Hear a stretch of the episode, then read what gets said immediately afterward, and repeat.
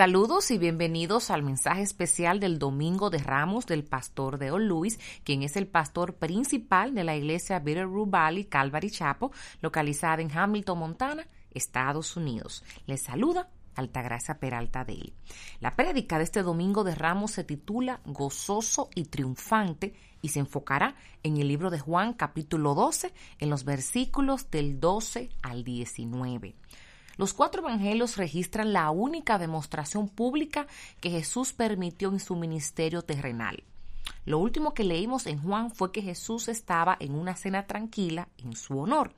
Ahora, Juan pasa unos meses más tarde cuando se ve a Jesús encabezando un desfile público. El relato de Juan de la entrada triunfante se abrevia en comparación con los otros evangelios y sabiendo que Juan tenía los otros evangelios, supongo que sabía que estaba bien cubierto, por lo que no cubre tan a fondo como los demás evangelios y el único detalle que agregó fue el uso de las ramas de palma. Además, Juan pasa más tiempo hablando de la reacción de este evento de tres grupos como lo hace contando el evento él mismo. Lo primero que me sorprende al mirar los cuatro relatos es que este evento no parece ser tan espontáneo. De hecho, parece que Jesús lo orquestó. Él es quien hizo los arreglos para el burro, así como el momento del evento. Solo puedo suponer lo que hizo basado en la palabra profética. Dado que el relato de Juan se centra más en la reacción al desfile, debemos preguntarnos qué significa esto para tres grupos de personas. Primero, Jesús. Segundo, los romanos. Y tercero, los judíos. Y primero comenzamos.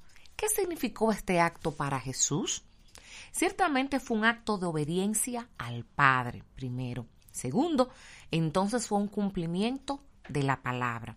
Y tercero, finalmente, Jesús estaba anunciando abiertamente a la gente que Él en verdad es el rey de Israel, como dice Juan capítulo 1, versículo 49, el Mesías prometido. ¿Qué significó este acto para los romanos? Para los romanos que mantendrían una vigilancia especial en este día, debe haber sido bastante cómico, cómico ver un pobre campesino montado en un burro con los gritos de sálvanos ahora, ya que no había nada triunfal para ellos. Siempre que un general romano salía victorioso, se le concedía un triunfo romano cuando regresaba a la ciudad. Y nuestro equivalente en americano sería un desfile de la victoria. Al vencedor se le permitiría mostrar los líderes enemigos que había capturado y los trofeos que había ganado. Pero mientras estos soldados romanos observaban, no vieron nada de eso. Si hubiera tenido los ojos espirituales de Pablo ese día, habrían visto detrás de Jesús lo que Pablo comenta en Colosenses capítulo 2, versículo 15, cuando dice que Jesús, y habiendo despojado a los poderes y autoridades, hizo de ellos un espectáculo público, triunfando sobre ellos por medio de él. ¿Cómo hizo Jesús esto? Bueno, en Colosenses capítulo 2, versículo 14 dice que lo clavarían en la cruz, como dice la palabra, habiendo cancelado el documento de deuda que consistía en decretos contra nosotros y que nos era adverso, y lo ha quitado de en medio, clavándolo en la cruz. Y tercero, ¿qué significó este acto para los judíos? Esa es una pregunta más difícil de responder, ya que involucra a tres grupos diferentes. Primero, los discípulos, segundo, los peregrinos y tercero, la gente en Jerusalén, líderes religiosos que estaban incluidos, todos los cuales, los cuales veremos en detalle. Para que alguno de estos tres grupos judíos Permítame decirles que Jesús montado en un burro joven que nunca se había roto en trabajos de campo, parece indicar que el burro joven tenía una mayor comprensión de quién era su amo que todos los demás ese día. En los versículos del 12 al 15 nos habla de ha llegado la hora. En, Juan capítulo 12, en los versículos del 12 al 15 nos dice, al día siguiente, cuando la gran multitud se había venido a la fiesta, oyó que Jesús venía a Jerusalén, tomaron hojas de las palmas y salieron a recibirle y gritaban, Hosanna, bendito el que viene en nombre del Señor, el Rey de, Israel. Jesús, hallando un asnillo, se montó en él, como está escrito. No temas, hija de Sión, he aquí, tu rey viene montado en un pollino de asna. El versículo 11 termina con las palabras, porque a causa de él, es decir, Lázaro, muchos de los judíos se fueron creyendo en Jesús. Esta es la primera vez que Jesús dirá, mi hora ha llegado, la dice en el versículo 23, pero hasta ese momento él siempre ha dicho, mi hora no ha llegado.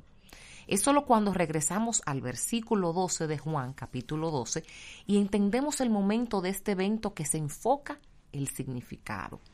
Jesús nos dijo que fue seis días antes de la Pascua, lo que haría de este el décimo día de Nisan, o el domingo 6 de abril del año 32 después de Cristo.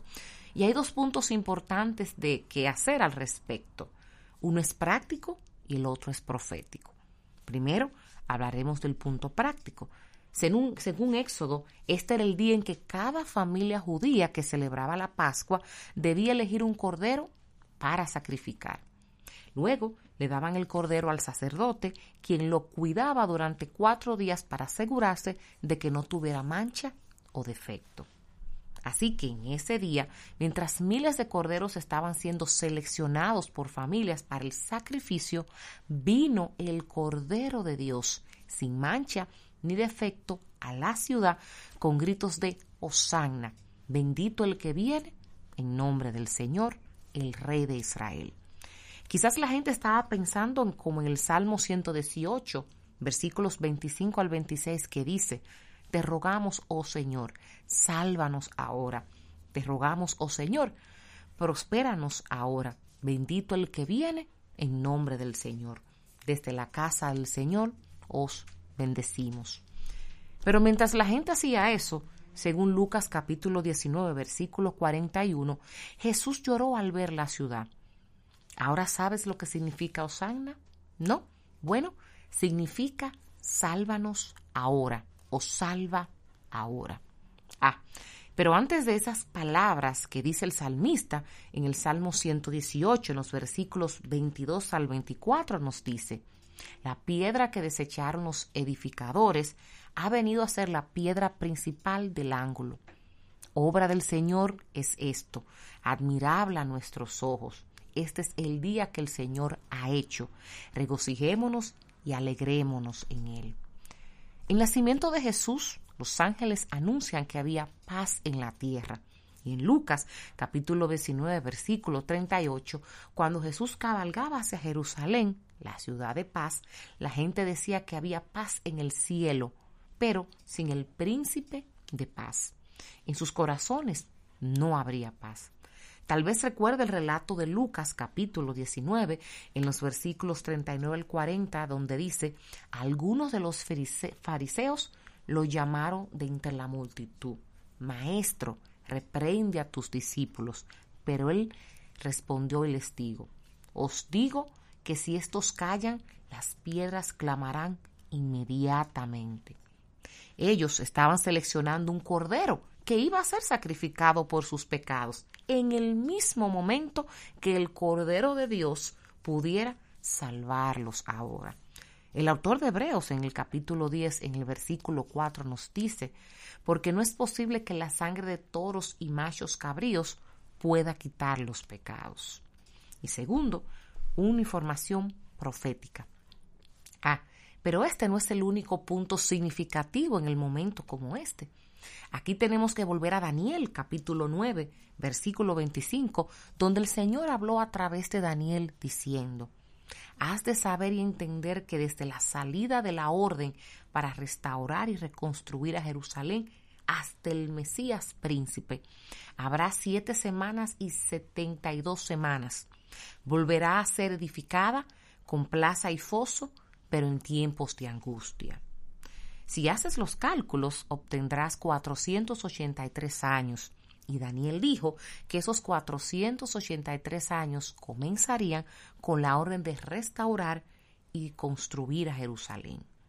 Da la casualidad de que tenemos la fecha según Nenemías capítulo 2 versículo 1, que este cordero se publicó cuando Nenemías se presentó ante el rey Artajerjes en el mes de Nisan en el año 20 del rey Artajerjes. Sabemos que el reinado del rey Artajerjes comenzó en el 465 a.C. y 20 años después lo hace en el 445 a.C. Así que el primero de Nisan habría sido nuestro 14 de marzo del 445 a.C.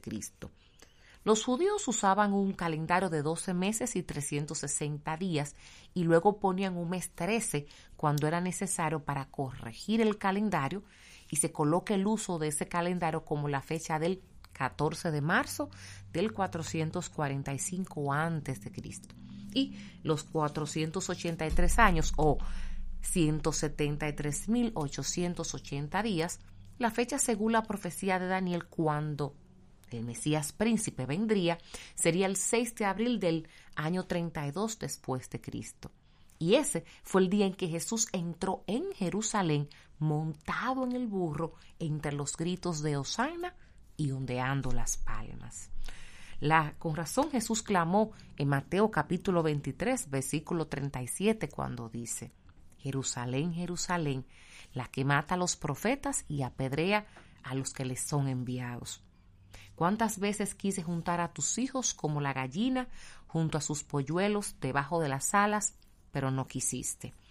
Daniel capítulo 9 versículo 26 el profeta dijo, y después de los sesenta y setenta y dos semanas, el Mesías será quitado, pero no por sí mismo, y el pueblo del príncipe que ha de venir destruirá la ciudad y el santuario. Su fin será con un diluvio y hasta el fin de la guerra se determinarán las desolaciones. Entonces Daniel vio claramente que la entrada de Jesús estaba vinculada a la cruz. Hay otras dos cosas que son notables sobre este evento y tiene que ver con lo que la gente agitaba y lo que Jesús montaba. Primero, en el versículo 13 nos habla, tomaron hojas de las palmas y salieron a recibirle y gritaban, Hosanna, bendito el que viene en el nombre del Señor, el Rey de Israel. Todos los años celebramos este evento como cristiano, llamándolos Domingo de Ramos. Pero esto no fue un evento espontáneo para los judíos como lo habían hecho antes. Verás que alrededor de 200 años antes de esto, después de una revuelta exitosa dirigida por Judas Macabeo, cuyo nombre significa martillo, contra el blasfemo rey sirio Antíoco Epífases, el pueblo celebró la victoria de la opresión agitando las palmas, las ramas de palma. De hecho, se convirtió en un símbolo tal que fue acuñado en el reverso de las monedas. Las ramas de palma eran un símbolo de nacionalismo judío como tal. Esto era un poco más que una manifestación patriótica. Y las multitudes veían a Jesús como un salvador político y nacional, pero no como un salvador espiritual. Así que, 200 años después, una multitud se reunió y cortó palmeras, ramas y palmas para celebrar la victoria venidera. Cuando pensaron que ya había llegado un nuevo martillo, pensaron que Jesús vendría y rompería el yugo de la esclavitud y la opresión de los romanos. Oh, amigos, no se pierdan esta verdad cuando Jesús vio a Jerusalén para derrotar a un opresor mucho mayor que el romano. Vino como el Salvador, no como el martillo, para romper la esclavitud de nuestro pecado, que nuestro pecado tiene sobre nuestras vidas. Amigos, el mayor opresor en nuestras vidas no es una fuerza política, no es la economía o ningún enemigo externo. No, es la persona que ves en el espejo todos los días. Entonces, ¿cómo respondieron estas personas cuando Jesús no era el martillo, sino el Salvador? Bueno, cambiaron sus palabras de sálvanos ahora por muere ahora. Y pocos sabían que para salvarlos ahora él necesitaba morir ahora. Encuentro la respuesta interesante ya que siempre es más fácil para ti y para mí alabar al Señor cuando pensamos que va a hacer lo que pensamos que debería hacer y otra cosa cuando lo que hace es decirnos que vayamos a esperar al pie de la cruz. En los versículos 14 y 15, la última cosa notable de esto es el hecho de que Jesús vino montado en un burro, en un asno, y en Zacarías capítulo 9, versículo 9, el profeta dijo, regocíjate sobremanera, hija de Sión, da voces de júbilo, hija de Jerusalén. He aquí, tu rey viene a ti, justo y dotado de salvación, humilde, montado en un asno, en un pollino, hijo de asna. Pero, ¿por qué no un caballo? Después de todo, los reyes no montaban en burros, sino en caballos. Bueno, los rabinos tenían una teoría que decía que el Mesías vendría montado en un, en un, caballo blanco si la nación estaba lista para recibir a su Mesías, pero vendría en un burro si no estaban listos. Entonces, ¿cuándo estará lista la nación? ¿Cuándo vendrá el Mesías montado en un caballo blanco? Bien, el profeta dijo que la nación no estaría lista, pero en Zacarías capítulo 12, versículo 10 nos dice, y derramaré sobre la casa de David y sobre los habitantes de Jerusalén el espíritu de gracia y de súplica, y me mirarán a mí y a quien ha traspasado, y se lamentarán por él como quien se lamenta por un hijo único, y llorarán por él como se llora por un primogénito. Entonces, de acuerdo con Apocalipsis capítulo 19, versículo 11, esto sucederá al final de la tribulación, cuando Juan declara que vio el cielo abierto y ahí un caballo blanco, y el que lo montaba se llamaba fiel y verdadero, y con justicia juzga y hace la guerra. En los versículos del 16 al 19 nos habla del testimonio de un burro. En Juan capítulo 12, en los versículos del 16 al 19 nos dice, sus discípulos no entendieron esto al principio, pero después, cuando Jesús fue glorificado, entonces se acordaron de que esto se había escrito de él y que le habían hecho estas cosas. Así, la multitud que estaba con él cuando llamó a Lázaro del sepulcro y lo resucitó de entre los muertos, daba testimonio de él. Por eso la multitud fue también a recibirle, porque habían oído que él había hecho esta señal. Entonces los fariseos se decían unos a otros, ¿veis que no conseguís nada? Mirad, todo el mundo se ha ido tras él. El punto de vista tradicional de la entrada triunfal es que se debió hace mucho tiempo y la respuesta del pueblo fue una expresión genuina de su comprensión del derecho de Jesús a gobernar la nación. Pero lo primero que indica que esto puede no ser exacto es que esta multitud había venido a la fiesta y como tal no eran residentes de Jerusalén, sino que eran muchos peregrinos de otros países. En el relato de Mateo se nos dice que Jesús se acercó a la ciudad desde el monte de los olivos y en la ruta estos peregrinos gritaron Hosanna y agitaban sus palmas.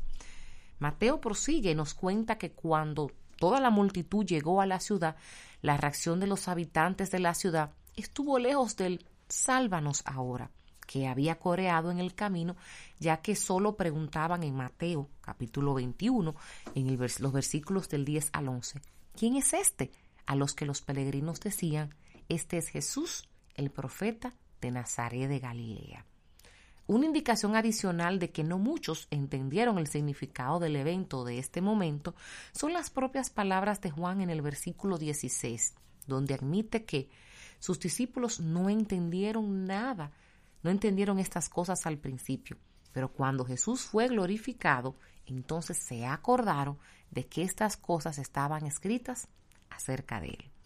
Al parecer, los peregrinos que iniciaron el desfile lo hicieron porque habían oído hablar de la señal que Jesús había hecho al resucitar a Lázaro de entre los muertos. La gente vio la resurrección de Lázaro por Jesús como una señal de que él era en verdad el Mesías.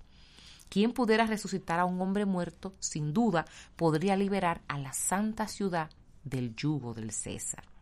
Y los fariseos bueno, ellos tampoco entendieron lo que estaba pasando cuando vieron las multitudes y comentaron, miren, el mundo se ha ido tras él. De hecho, fue esta reacción la que cambió el plan de los fariseos de querer arrestar a Jesús durante la fiesta a arrestarlo por desesperación en el momento en que no querían.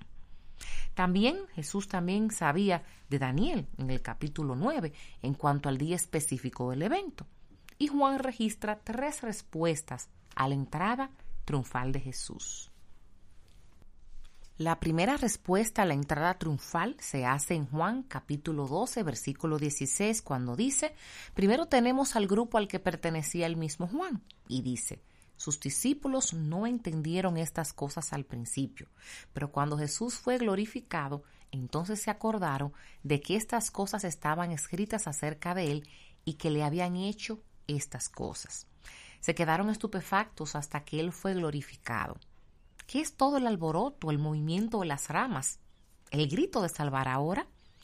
Amigos, hay muchas cosas que están sucediendo en nuestras vidas ahora que parecen ser confusas y que causan mucha conmoción. ¿No es así? Escucha. Pero espera un minuto. Tal vez el problema radica en el hecho de que no nos estamos dando cuenta de quién está pasando por todo esto, que es Jesús. Y escúchame en este caso. Cuando miramos a Jesús glorificado, toda la conmoción se aclara en su gloria.